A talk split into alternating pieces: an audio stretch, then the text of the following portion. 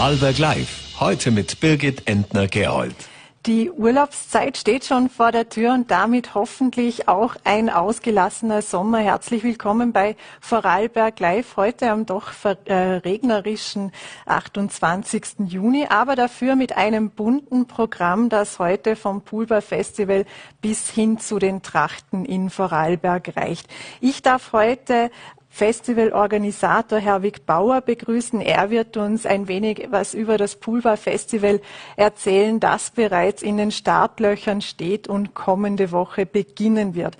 Außerdem werden wir nicht an Politik vorbeikommen. Die Grünen Clubobfrau Eva Hammerer ist bei mir zu Gast und wir werden unter anderem über die Aussagen des Bildungsministers sprechen, der erklärte, dass die gemeinsame Schule sozusagen mittlerweile ein totes dieses Projekt ist. Zuerst darf ich aber Ulrike Bitschnau bei mir begrüßen. Sie ist Obfrau des Landestrachtenverbandes und Herausgeberin des Buches Die Trachten in Vorarlberg. Einen schönen guten Abend.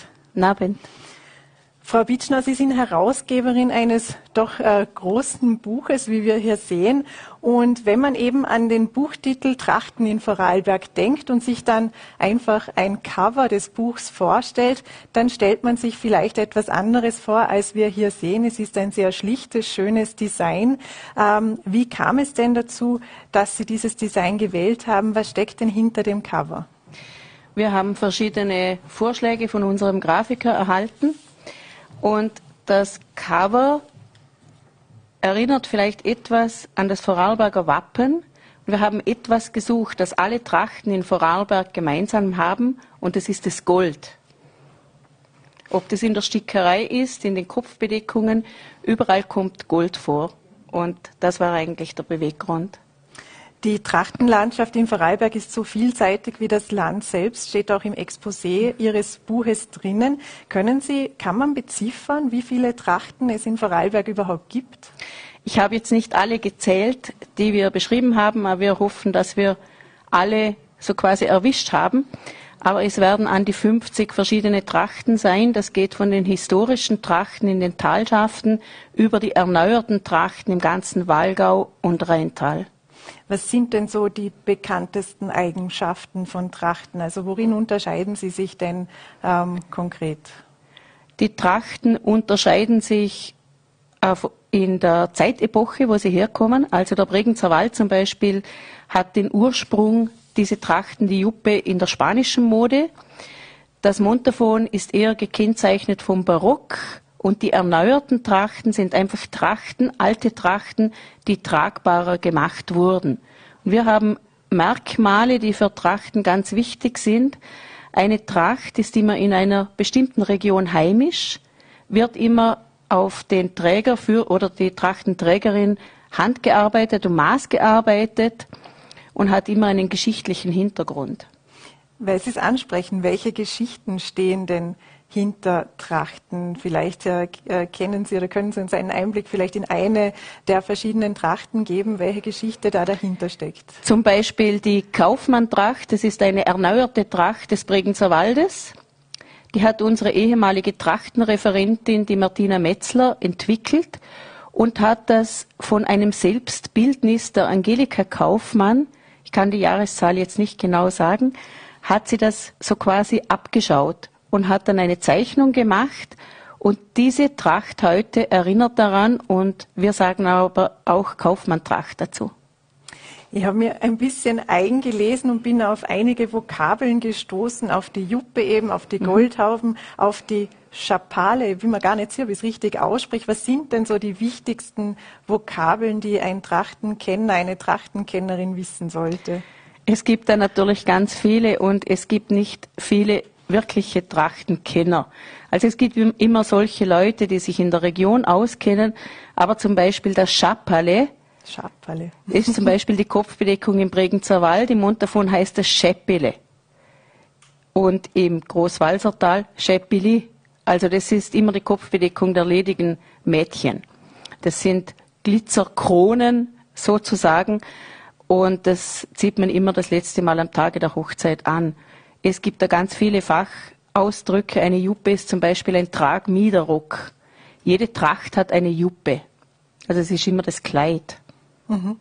Und weil Sie eben die Kenner und Experten kurz angesprochen haben, wen findet man dann in dem Buch, in dem Sie, das Sie herausgegeben haben? Also wir haben uns natürlich sehr gefreut, dass wir als Autoren wirkliche Trachtenkenner gewinnen konnten. Das ist eben die Maria Rossteurer-Lang aus dem Bregenzer Wald. Das ist äh, genauso der Bernhard Schofen, der einen Beitrag gemacht hat, kein Trachtenkenner, aber einen ganz tollen Beitrag für das Buch. Der Meinrad Bichler hat einen Beitrag gemacht, Tracht und Tourismus. Und die Beschreibungen eben stammen von Leuten, die sich mit Trachten auseinandersetzen und sehr viel recherchiert haben.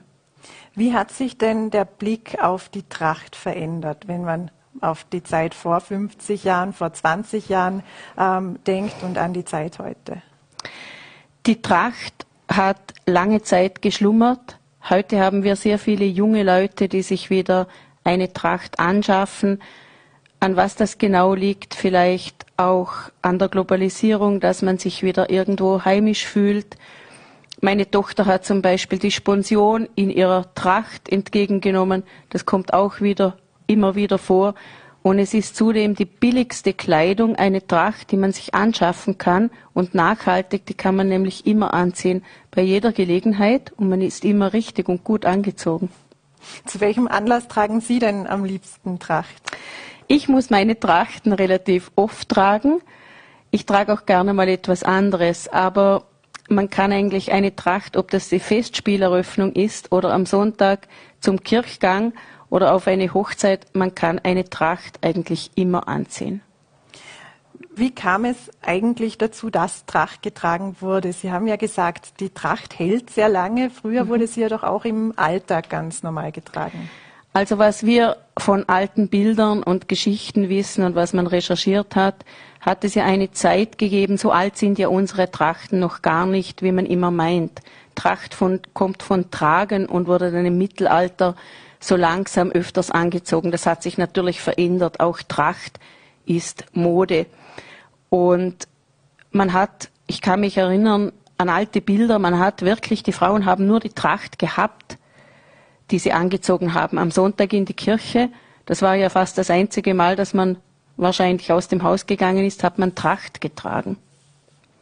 Ähm, wie konservativ, wie modern ist jetzt die Tracht?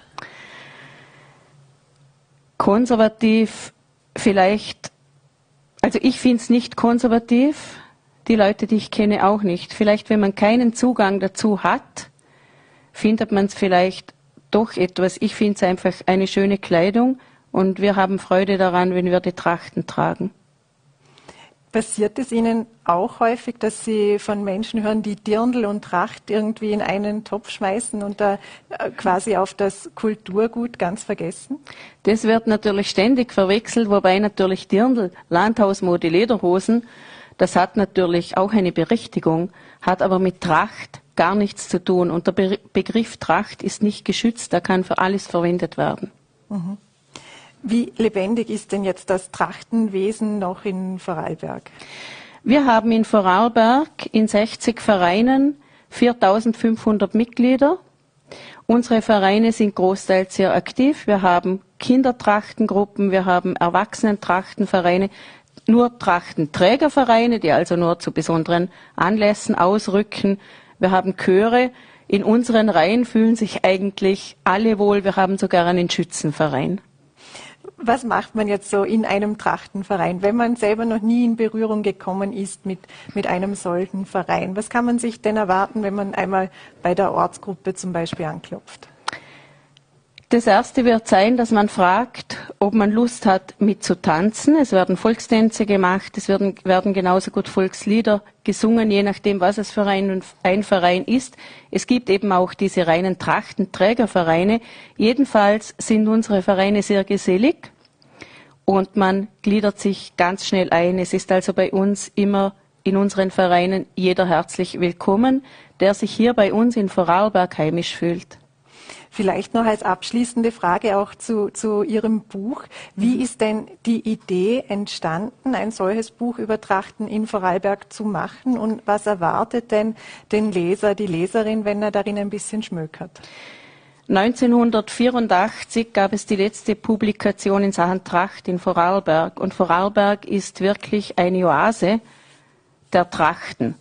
Und wir hatten das schon lange eigentlich irgendwie ein bisschen im Hinterkopf und haben uns dann vor drei Jahren dazu entschlossen, die Finanzierung zu sichern und alles Mögliche und sind dann, haben die Autoren gesucht und sind dann zu diesem Werk gekommen.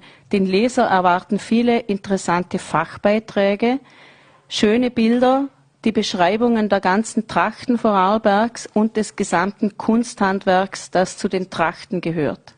Gibt es eine Tracht, die Ihnen besonders gut gefällt? Mir gefallen eigentlich alle Trachten gut, äh, kann ich jetzt auch so nicht sagen. Äh, als ich mich noch nicht so damit auseinandergesetzt habe, da gab es für mich nur die Montafoner Tracht, weil ich eine Montafonerin bin.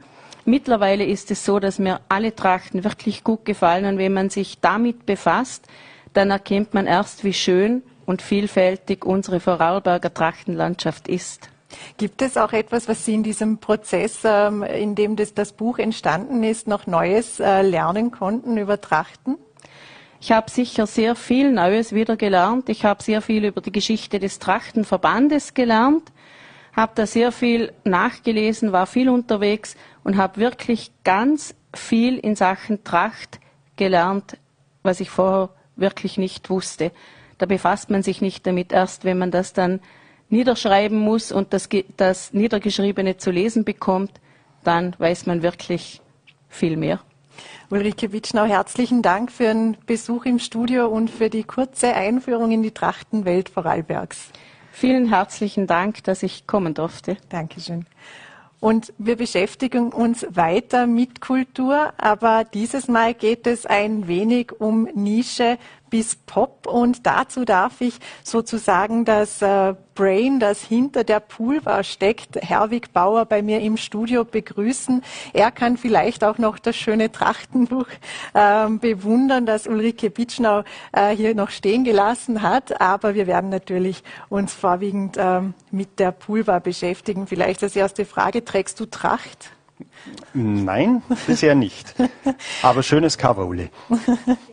ähm, Jetzt wäre mal die Frage eben, wir blicken jetzt einmal auf die Pulverfestivals der vergangenen zwei Jahre zurück. Die waren ja geprägt auch von der Pandemie und ähm, haben von euch besondere Kreativität äh, gefordert, die ihr aber dann auch doch sehr gut bewiesen habt. Was von dem, was äh, in den vergangenen zwei Jahren gemacht wurde, wird denn jetzt noch mitgenommen? Also es geht was wir gelernt haben, war sehr viel über Menschen. Einerseits teamintern, dass äh, externe Probleme quasi die Leute zusammenschweißen. Äh, ich habe den Eindruck, dass hier sehr viele den Wert des Festivals auch teamintern nochmal neu bewertet haben. Und äh, das Ganze hat das Festival sehr schön zusammengeschweißt und man arbeitet jetzt sehr stark miteinander. Also hat man früher natürlich auch, aber jetzt ist es so richtig spürbar, dass es ein gemeinsames Projekt ist, für das man vor zwei Jahren tatsächlich kämpfen müssen hat.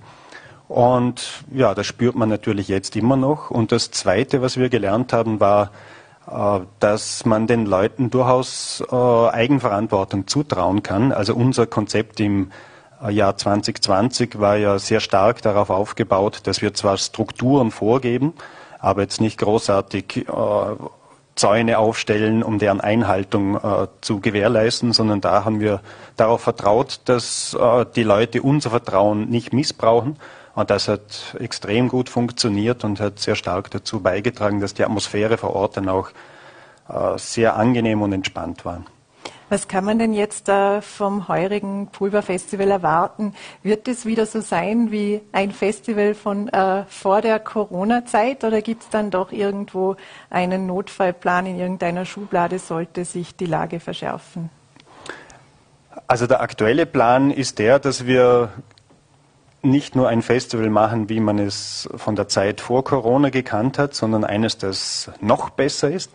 Äh, und zwar haben wir als großen Pluspunkt gegenüber früheren Jahren einfach gelernt, dass es äh, möglich ist, äh, Anrainer verträgliche Open-Air-Konzerte und Open-Air-Veranstaltungen zu machen. Die mussten wir ja quasi zwangsläufig in den letzten zwei Jahren kultivieren und etablieren. Und äh, jetzt haben wir die Möglichkeit, sowohl das Hallenbad mit all seinen Räumlichkeiten zu nutzen, als auch eben den Außenbereich. Und ja, in Summe ist das dann ein, eine sehr, sehr schöne Kombination, weil das einfach äh, an lauen Sommernächten perfekt funktioniert, dass man zuerst die, die gemütliche Konzertvariante draußen genießt oder auch, wenn keine Veranstaltung draußen ist, einfach das Ambiente genießen kann und trotzdem geht es dann innen, drinnen weiter mit viel Rambazamba.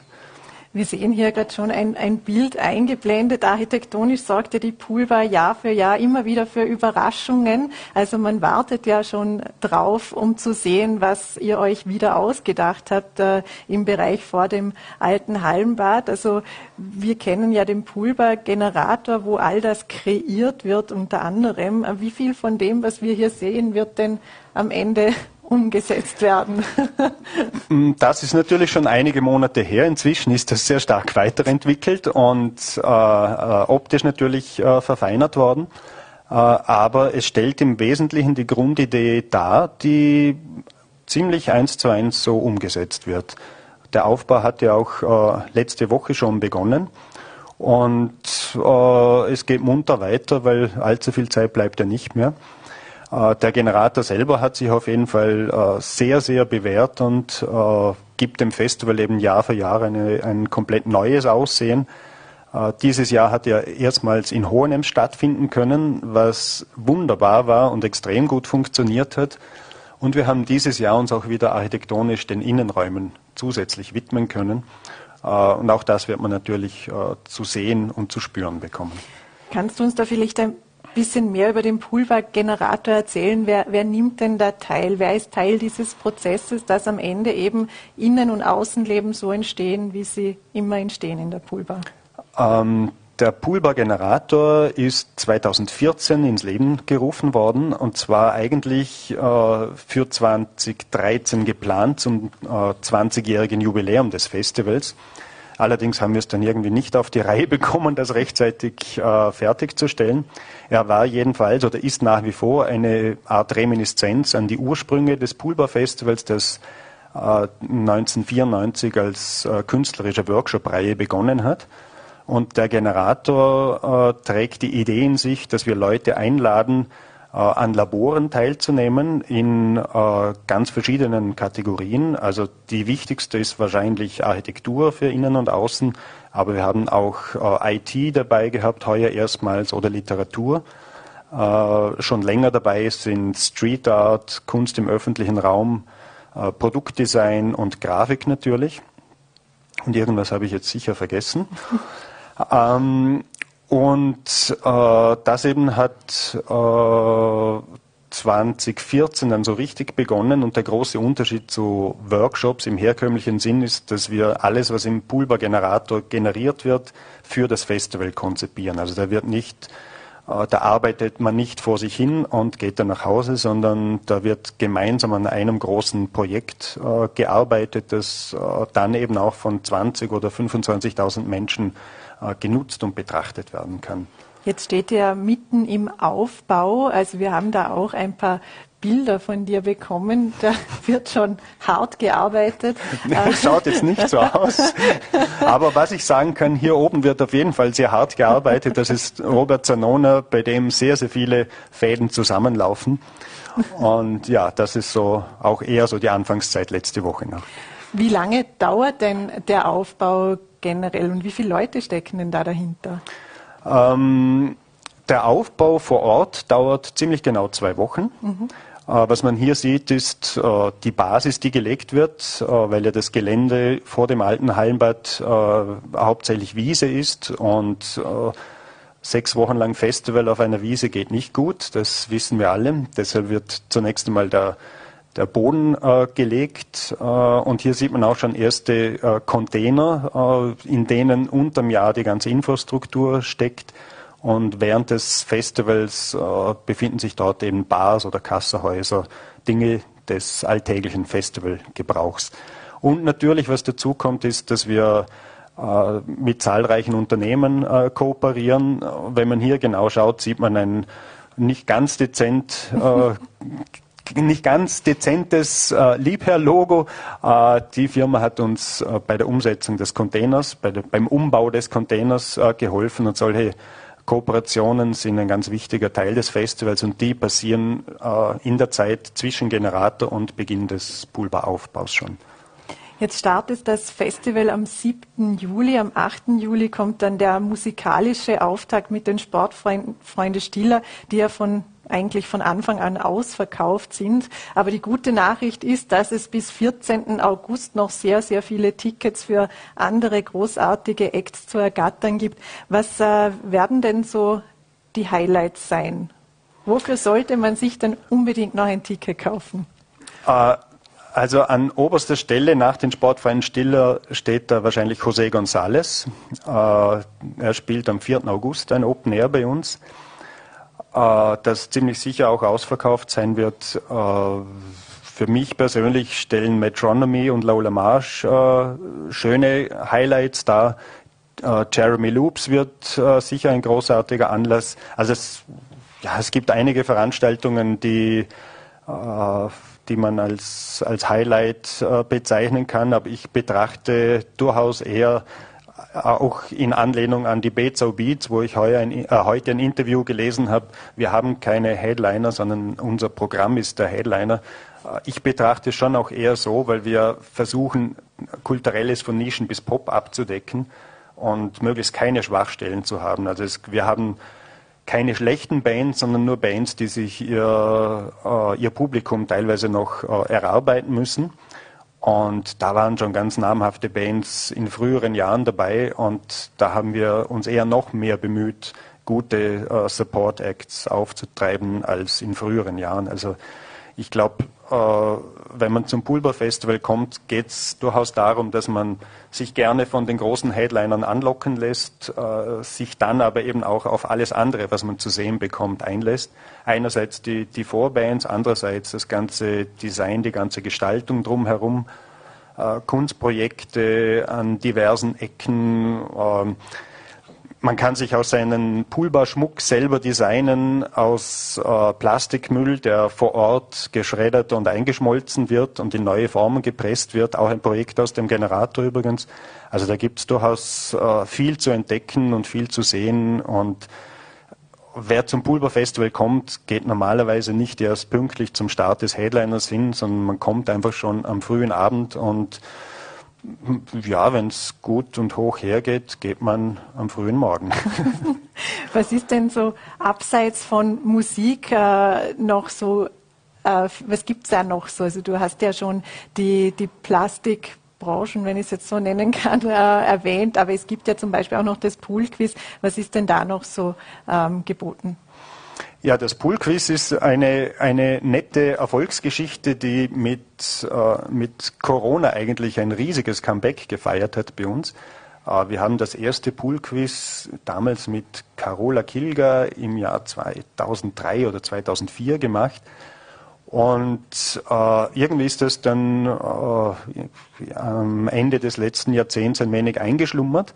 Äh, und mit Corona haben wir das Ganze neu gestartet und wir sind gestürmt worden. Also da waren äh, letztes Jahr schlussendlich beim Highlight, ich glaube, 88 Fünfer-Teams vor Ort. Äh, also das sind dann, ja, das sollen sich bitte die Gäste selber ausrechnen, viele Menschen. ähm, und ja, es ist sehr amüsant und entspricht, glaube ich, ziemlich dem, äh, dem was die Menschen wollen. In, einfach gemütlich zusammensitzen, Ratespaß gemeinsam haben, äh, gemeinsam eine gute Zeit verbringen. Und ja, es gibt dann auch danach, äh, immer unmittelbar nach dem Poolquiz, gibt es unser Kino, Open-Air-Kino äh, mit Kopfhörern. Und da gibt es auch ein, ein, spannendes Kinoprogramm abseits des Mainstreams. unsere Jazz-Brunches sind auch sehr beliebt und haben jetzt weniger mit der nächtlichen Clubkultur zu tun. wir haben eine Lesung mit Wolf Haas, äh, wir haben ein Kabarett mit Alfred Dorfer, wir haben den Tagebuch-Slam, den wir auch schon seit vielen, vielen Jahren bei uns haben, äh, mit Diana Köhle. Äh, ja, also wir haben ein relativ breites Spektrum abgedeckt. Du hast gerade auch die Clubkultur angesprochen. Auch die Poolbar mutiert hin und wieder dann zum Club äh, in der Nacht. Was ist denn da zu erwarten? Ja, da haben wir äh, in diesem Jahr besonders äh, große Anstrengungen unternommen und äh, sehr, sehr viele spannende äh, DJ-Kollektive und DJs, speziell aus Wien, aber nicht nur aus Wien, äh, zu uns eingeladen. Und das passiert nicht nur gelegentlich jetzt, sondern wir haben jeden Freitag und Samstag äh, immer so ab circa Mitternacht die DJ Parade. Äh, haben wir schon länger grundsätzlich, aber noch nie so intensiv wie in diesem Jahr äh, mit zahlreichen Highlights und auch zahlreichen Live-Late-Night-Acts. Äh, ja, also da wird definitiv die Nacht zum Tag gemacht. Vorausgesetzt natürlich, die Corona-Rahmenbedingungen lassen das zu, aber da sind wir im Moment sehr zuversichtlich und, und setzen natürlich auch auf die Eigenverantwortung der Menschen, dass man jetzt äh, zu uns kommt, wenn man gesund und fit ist. Mhm. Was erwarten Sie sich, was erwartest du dir denn, ähm, was diese Saison anbelangt an Zuschauern, Zuschauerinnen, Besucher, Besucherinnen? Vergangenes Jahr hat die bei 20.000 äh, Gäste gezählt. Wie viel sollen es denn heuer werden? Ah, das ist sehr stark wetterabhängig. Wir haben letztes Jahr lernen dürfen, dass das Wetter nicht immer gut zu uns ist. Also wir haben zweimal äh, das Gelände evakuieren müssen wegen einer Sturmwarnung. Ähm, sind aber überzeugt, dass der heurige Sommer ein schöner äh, Sommer wird und dementsprechend kann es durchaus sein, dass wir auf 25.000 Gäste kommen, aber abgerechnet wird zum Schluss. Herr Wickbauer, dann wünsche ich viel Erfolg ähm, mit dem heurigen Festival und wünsche auch viele Kartenverkäufe noch. Man kann das ja auch gut nachschauen auf der Homepage der Pulver, was denn so alles passieren wird. Vielen Dank für die Einladung und wenn die Uli was ins Bild zeigen darf, ja. halten darf, darf ich das auch. Das sind unsere schicken Taschen. Und wir haben auch ein schickes Pulvermagazin. Das bitte ich genau zu lesen oder auf unsere Homepage zu schauen. Dankeschön fürs Kommen. Vielen Dank. Danke, Schönen Abend. ebenfalls. Ja, und die Pulver hat schon eine längere Tradition, vermutlich eine längere Tradition als die vollständige Transparenz und Kontrolle bei uns im Land. Aber an eben diesen Themen wird derzeit im Landtag hart gearbeitet und einiges scheint mittlerweile auch in trockenen Tüchern zu sein. Das Transparenzgesetz, also das Parteienförderungsgesetz zur Parteienfinanzierung, ähm, wird vermutlich kommende Woche einmal dem zuständigen Ausschuss Ausschuss zugewiesen. Mit daran gearbeitet hat Eva Hammerer, Grünen Clubobfrau. Einen schönen guten Abend. Hallo, vielen Dank für die Einladung. Frau Hammerer, wir werden aber, bevor wir zur Transparenz kommen, äh, noch über das Thema Bildung sprechen, weil wir hatten gestern ja auch Bildungsminister Martin Polaschek bei uns zu Gast und er hat ähm, gestern auch gesagt, dass das Projekt Gemeinsame Schule für ihn keine Priorität hat, beziehungsweise dies nicht umzusetzen sei. Ist das Projekt jetzt damit gestorben? Äh, Minister Polaschek hat einiges gesagt in seinem Interview, unter anderem über die gemeinsame Schule, aber auch insgesamt ist mir sein Zeugnis unter Anführungszeichen für die Bildungslandschaft viel zu positiv ausgefallen. Er hat sich hier verhalten wie ein Elefant im Porzellanladen, muss ich sagen. Wir haben so viele Baustellen im Bildungsbereich. Es gibt Massivkritik. Wir haben einen frappierenden Personalmangel. Wir wissen noch nicht, wie wir viele Stellen im Herbst besetzen. Es war gerade der Bericht von einer Kleinschule, die bedauerlicherweise wahrscheinlich schließen muss, Direktorinnen legen ihre Funktionen zurück bzw. können Stellen nicht nachbesetzt werden und, und, und. Hier zu sagen, dass alles super ist, da hat er wirklich ein Alleinstellungsmerkmal, der Herr Bildungsminister in Vorarlberg. Er hat sich ja für seine bisherige Amtszeit in diesem Schuljahr eine Note gut gegeben. Würden Sie diese Note so auch geben? Ich bin prinzipiell nicht für Notengebung, da ich sie für demotivierend halte. Mir ging es eher darum, den Bildungsminister zu motivieren. Und zwar in einem Gespräch, ich habe ihn auch eingeladen, im Zuge äh, der Verleihung des Schulpreises, des bundesweiten Schulpreises an die Schule in Hard am See, ob er sie nicht im Zuge seines Aufenthaltes mit mir besichtigen möchte. Das wollte er in diesem Fall nicht.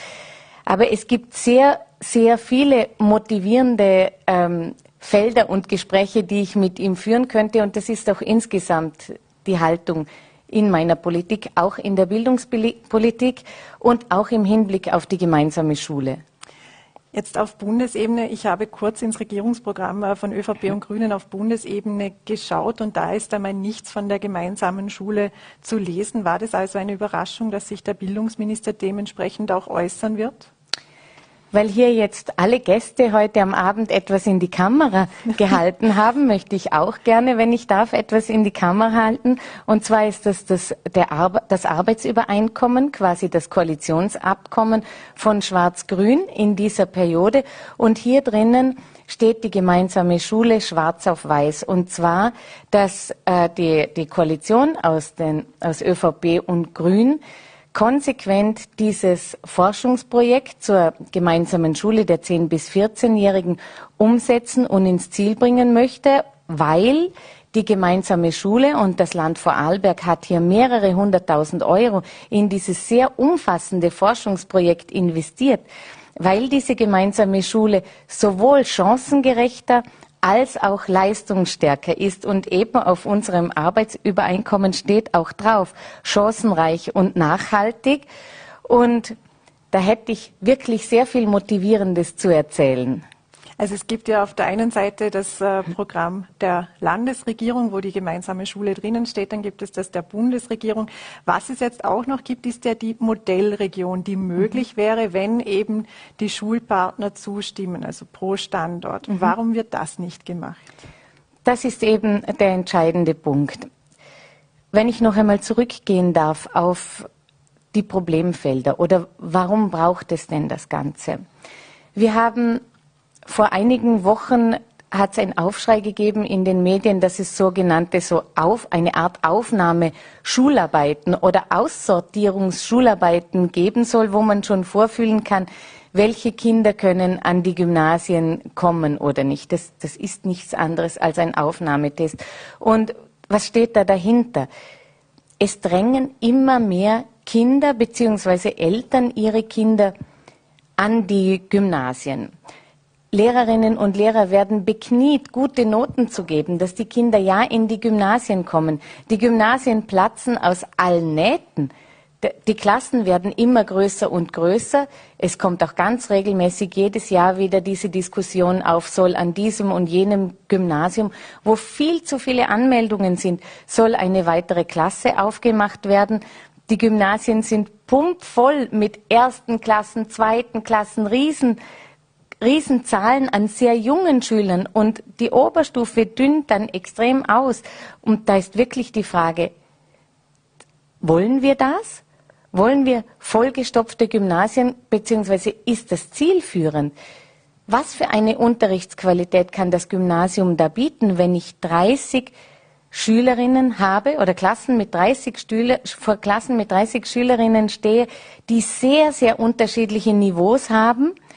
Und die Gymnasien haben viel weniger Ressourcen als die Mittelschulen. Also hier haben wir wirklich einen Handlungsbedarf und große Baustellen. Wer muss denn da handeln? Muss das einerseits die Landesregierung sein oder erwarten Sie da gewisse Schritte von der Bundesregierung? Diese Modellregion gemeinsame Schule wäre ja für Vorarlberg gedacht und das stimmt, es kann ein Standort für sich selbst entscheiden. Ich habe gerade ähm, von der Situation an den Gymnasien gesprochen. Und da verstehe ich, dass an einem Gymnasium, das an das herangetreten wird vielleicht und gefragt wird, möchtest du so ein Modellstandort sein, dass die da die Hände über dem Kopf zusammenschlagen und sagen, ja schaut einmal, jetzt habe ich eh schon so volle Klassen mit so einer unterschiedlichen Schülerinnenschaft und jetzt soll ich noch unter Anführungszeichen die noch schwierigeren noch dazu bekommen und das ist, dass man da nicht Juhu schreit, das ist klar. Und wie ich es vorher schon aufgezeigt habe, es, wir haben hier wirklich ein breites Handlungsfeld, das, das wir auftun müssen. Wir, ähm, die Tendenz, dass alle ins Gymnasium drängen, so kommen wir einfach nicht weiter. Das, das ist eine rückwärtsgerichtete Bildungspolitik und, und die bringt uns als Land oder als Politik, die Schritt für Schritt zum chancenreichsten Land für Kinder werden will, nicht weiter. Es geht darum, zu erarbeiten oder herauszuarbeiten, natürlich mit den Lehrerinnen und Lehrern und Direktorinnen an den Gymnasien, was sie brauchen, was ihr Vorteil ist und ihr Gewinn, dass sie sich bereit erklären, so ein Modellstandort zu werden und auch quasi als, als Vision für das ganze Land dann zu dienen. Und es funktioniert nur so. Es funktioniert nur, wenn die Lehrerinnen und Lehrer dort an den Gymnasien und die Leiterinnen dann mitmachen wollen und mitarbeiten wollen an diesem chancenreichsten Land für Kinder und an dieser Vision und an dieser modernen Bildungspolitik. Aber dafür müssen sie auch ganz klar etwas bekommen. Ist das ein Appell an die Bildungslandesrätin, das anzugehen und äh, aufzugreifen? Sagen wir so, wir Grünen sind uns äh, dieses Problemfelds sehr bewusst und wir sind in intensiven Gesprächen mit der ÖVP, um auch dort ein, dieses Problembewusstsein zu schaffen, dieser vielen Baustellen im Bildungsbereich. Und wir sind da auch schon in konstruktiven Gesprächen. Ähm, ja, es, ähm, wie soll ich sagen, es, wir, Jetzt habe ich gerade den Faden verloren. Sie müssen mir noch mal helfen, was die Frage war. Eben, ob, ob dies ein Appell so zu handeln an die Bildungslandesrätin war oder eben, wer, wer muss handeln? Wer, wer soll denn die Lösungen präsentieren, die es braucht? Selbstverständlich ähm, ist die Bildungslandesrätin hier zuständig und muss den nächsten Schritt setzen und an diesem dieses Forschungsprojekt Gemeinsame Schule mit diesem klaren Ergebnis der Expertinnen konsequent fortsetzen. Das ist ja mit diesem Ergebnis nicht erledigt, sondern jetzt muss eben der nächste Schritt angegangen werden. Und da muss ich leider schon sagen, hier fehlt ganz klar der Mut. Der Zeitplan war ja auf 10, 15 Jahre, je nachdem, wie man es auslegt, angelegt. Also wie viel Zeit ist denn da jetzt schon verstrichen? Viel zu viel. Es wird wie gesagt, hier fehlt der Mut. Wir haben ein klares Ergebnis von einer sehr großen Expertinnengruppe. Das hat das Land Vorarlberg sehr viel gekostet und, und ist ein hochqualitatives Forschungsprojekt. Und man hat viel zu lange gewartet, weil der Mut fehlt und hat versucht, sich mit Pflastern dort und Pflastern da durchzuschmuggeln. Man hat jetzt in der Zeit der Pandemie ähm, immer wieder gehört in ganz vielen Bereichen, dass man in der Pandemie wie in einem Brennglas sieht, wo die Problemfelder liegen. Und das gilt auch ganz klar für den Schulbereich. Die Kinder und Jugendlichen haben sehr gelitten unter der Pandemie und die Lehrerinnen und Lehrer haben enormes geleistet, enormes, was die alles auffangen und handeln mussten an Unterricht hier und zu Hause und testen und so weiter. Und das hat wirklich gezeigt, auch wieder gezeigt, wo die Baustellen sind. Und spätestens jetzt geht's einfach mit Pflastern nicht mehr. Jetzt brauchen wir mutige Schritte und wirklich den Mut, auch größere Schritte zu setzen. Der Bildungsminister sagte im Interview, dass eben derzeit nicht die Zeit für groß angelegte Grundsatzdiskussionen sei, sondern eben da und dort äh, es Schrauben gibt, an denen man drehen kann. Ähm, das widerspricht ja komplett dem, was Sie gerade sagen. Wie geht es denn bildungspolitisch überhaupt mit ÖVP und Grünen noch zusammen? Er hat sogar Schräubchen gesagt. Also er hat nicht einmal gesagt, wir müssen an Schrauben drehen, sondern an Schräubchen. Und ja, er sagt das glatte Gegenteil von mir. Nur ich kann ihm trotzdem recht geben, ja, wir, wir müssen diese Grundsatzdiskussion gar nicht mehr führen, weil wir eben schon dieses sehr detaillierte Forschungsprojekt haben. Wir haben bereits, die Forschung gibt uns recht, alle Expertinnen und Experten sagen, dass die gemeinsame Schule sowohl leistungsstärker als auch chancengerechter ist, dass sie die Kinder, diese spätere Bildungswegsentscheidung, die Kinder entlastet, aber auch die Volksschulen und die Eltern enorm entlastet. Und wir haben politisch schon den nächsten Schritt gemacht. Wir haben es schon im Arbeitsprogramm, dass wir das konsequent umsetzen. Und deshalb ja, wir müssen diese Grundsatzdiskussion gar nicht mehr führen. Dieses Arbeitsprogramm, äh, das Sie herzeigen, das hat ja unter anderem auch Johannes äh, Rauch mitverhandelt, also der Ihr Vorgänger an der Parteispitze der Grünen in Vorarlberg war und jetzt Gesundheitsminister ist. Haben Sie mit Johannes Rauch auch schon geredet, dass er innerhalb der Bundesregierung vielleicht doch ein bisschen lobbyiert noch für die gemeinsame Schule? Ich würde nicht sagen, dass wir in Vorarlberg im momentan hier die Bundesregierung brauchen. Was das Dringendste ist, was wir brauchen, ist dieses Problembewusstsein beim Koalitionspartner, der Mut beim Koalitionspartner und auch wirklich die, die Bereitschaft, hier das in Angriff zu nehmen und wirklich die Lehrerinnen und Lehrerschaft mitzunehmen auf diesen Weg in eine moderne Bildungspolitik, dass die, die Leute dies betrifft, vor allem die Lehrerinnen und Lehrer an den Gymnasien, aber auch an den Mittelschulen, dass die das wollen und da mitmachen. Und dann, wenn wir uns da alle auf einen positiven Weg gemeinsam machen und bereit sind, auch die schwierigen Themen anzupacken, dann wird das ganz sicher ein Erfolg werden, den es auch unbedingt braucht ein schwieriges Thema, das angepackt wurde in den vergangenen Wochen, wenn wir kurz das Thema auch noch wechseln.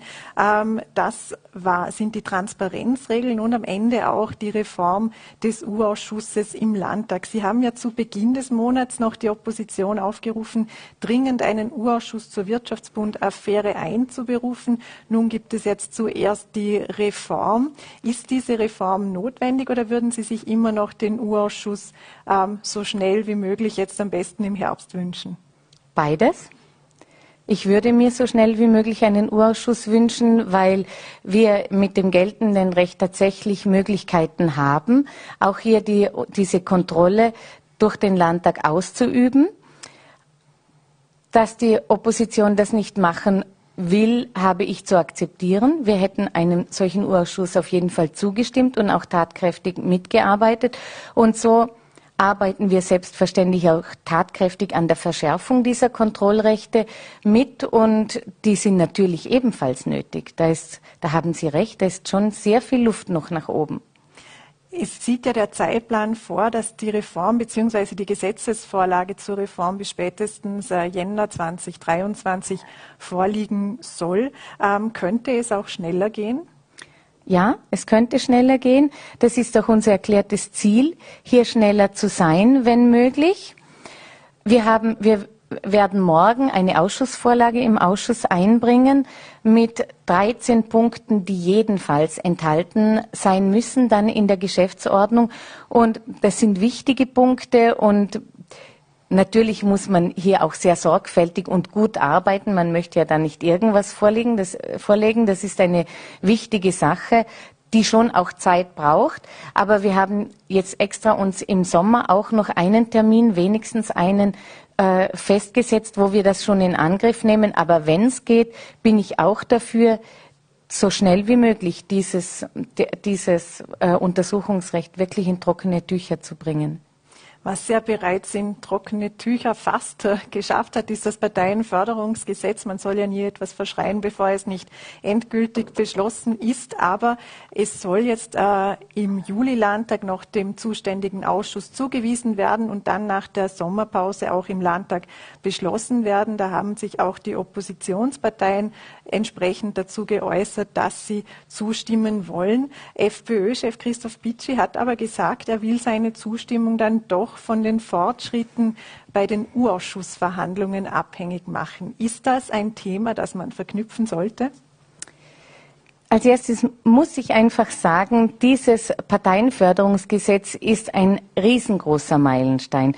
Wir Grüne haben schon 1989 den ersten Antrag im Landtag zu einem Parteienförderungsgesetz eingebracht und dass ich das jetzt ins Ziel tragen darf, ist mir wirklich eine riesengroße Ehre, die, die, mir eigentlich gar nicht zusteht, weil so viele Grüne hinter mir für dieses Recht so gekämpft haben, für de, den Ausbau der Untersuchungsrechte ebenso.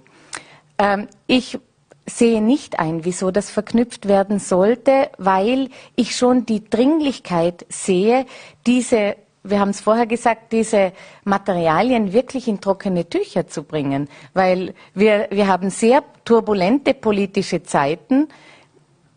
wer weiß, was passiert. Und ich fühle mich erst sicher, wenn dieses, wenn bei diesem Gesetz im Landtag dann im Herbst möglichst alle die Hand heben. Und das ist mein erklärtes Ziel.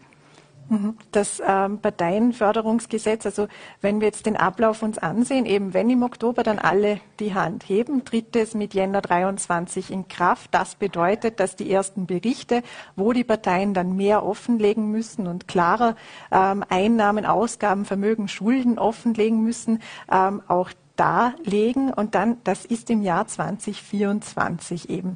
Wo hätten Sie sich denn jetzt schon früher Einblick gewünscht und ähm, wo hätte man vielleicht auch ein wenig schneller sein können?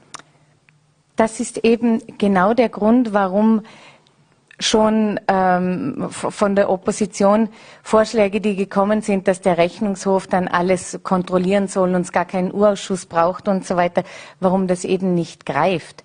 Weil man kann natürlich, es ist, gilt erst ab 2024 die Gebarung so darzustellen, so darzustellen zu müssen und deshalb geht das nicht rückwärts, ist das nicht rückwärts kontrollierbar und deshalb werden wir eben, haben wir so auf den Untersuchungsausschuss gepocht.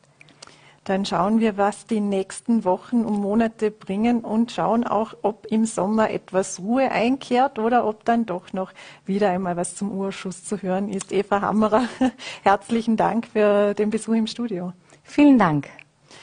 Und das war es äh, von unserer Seite mit Vorarlberg Live. Morgen sind wir, wenn Sie mögen, wieder für Sie da. Wie gewohnt ab 17 Uhr auf VNRT, Voll.at und Ländle TV. Und meine Gäste heute haben ja sehr viel Leseempfehlungen schon in die Kamera gezeigt. Vielleicht schmökern Sie jetzt im Feierabend noch ein bisschen darin. Und ich wünsche Ihnen einen schönen Abend.